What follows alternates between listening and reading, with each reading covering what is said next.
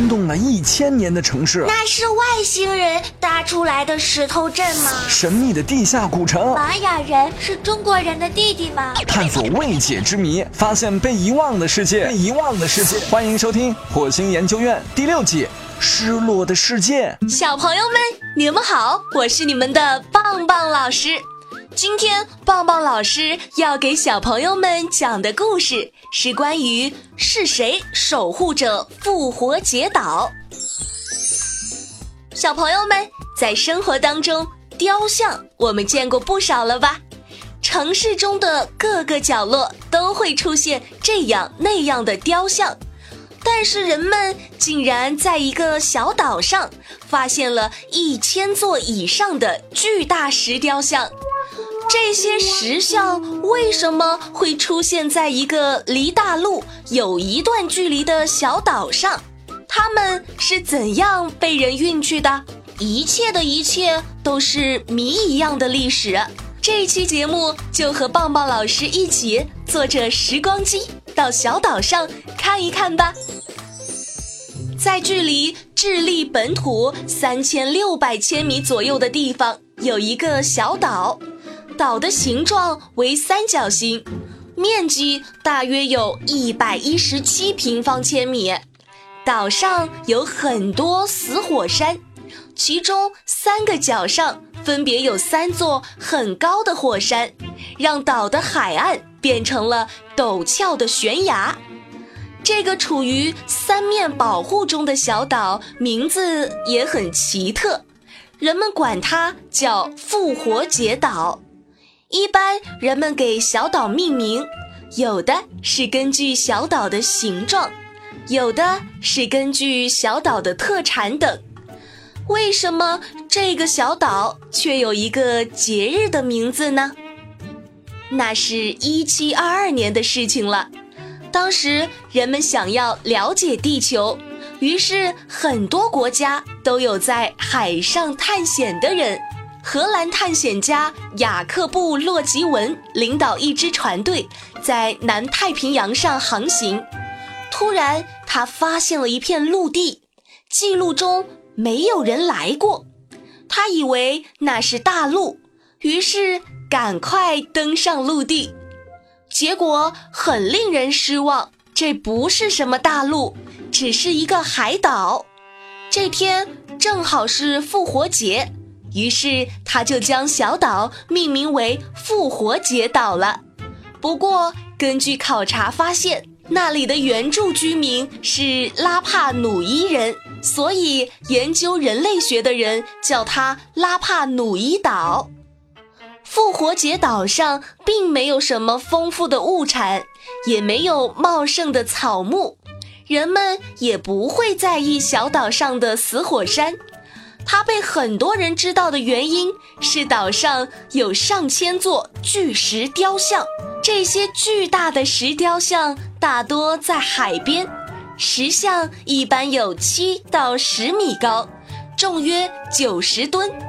它们有的竖立在草丛中，有的竖立在祭坛上，有的倒在地面上。所有的石像都有比较长的头。深深的眼窝，高高的鼻子，突出的下巴和两只很长的耳朵，它们的双臂垂在身躯两旁，双手放在肚皮上，很绅士地望着远方。这些石雕像就是用淡黄色的火山石雕刻而成的，其中有的还戴着红色的帽子。帽子是用红色岩石雕成的，有的石雕像身上还刻着符号，有点像纹身图案。除此之外，人们还发现了比这些巨大的石雕像还要大一倍的石雕像，但它们并不完整，看样子是半成品。一些专家推测，它们可能是在公元四百年雕成的。当时岛上应该有原始部落，他们雕了这些石像，其中还有一部分被毁掉，那应该就是发生在大约一六八零年岛上的部落战争中。他们也许是想要毁掉对方部落的石像，也许是要推倒自己部落的石像，以便创造更大、更好的石像。这个小岛的石雕像数量及单个的重量都让人震惊。石雕像从发现以来，就有无数的谜团围绕着人们。据专家判断，最少每天需要三十个劳工工作八小时，用大约一年的时间才能雕凿出一个石像。那么，雕成这么多石像是多么难看呀！有些石像的红帽子岩石与西面火山上的岩石相同，应该就是从那儿取来的。但当时人们。并没有起重机等重型设备，他们是怎样把石头运过来的？又怎样把它们放到近十米高的石像上呢？有人认为那些石像并没有人们想象的那么重，但即使没有那么重，也会有几十吨的重量吧？几吨的重量对于当时的人来说就是难题了。更别说几十吨了。至于石块的搬运之谜，人们更是难以解开。新的疑问又产生了：小岛上现在只有荒漠一样的沙石，那之前那些人是怎么在这样的环境中生存的？他们为什么要建这些石雕像？这些石雕像又象征了什么呢？在荷兰船队没有发现小岛的五百年前，波利西尼亚人来到这里，他们可能是为了躲避战乱，带着生活生产用品来到这里。那个时代的小岛上应该是一片亚热带森林，到处生长着各种各样的树、灌木和野草。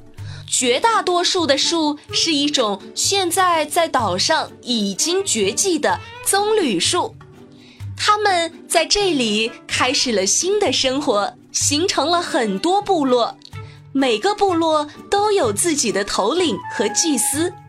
于是，为了恐吓敌人和显示自己部落的威风，开始在海岸雕凿石像，哪个部落建的石像大。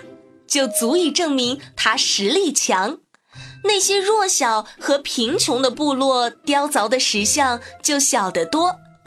之后越来越混杂，他们之间战争四起，人们为了满足自己生活的需要，过度的利用岛上的物产，使水源干枯，土地沙化，人无法再生活下去。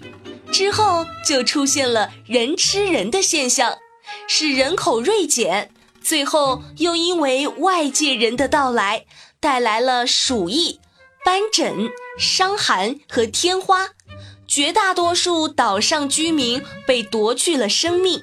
其他人为了逃生而离开了小岛，小岛也就变成了今天的样子，只剩下那些石雕像守护着。棒棒老师，那什么是部落呢？我们的国家按地区分成了省、市、区、县、村等，可是，在很久之前，并不是这样按地区来分的。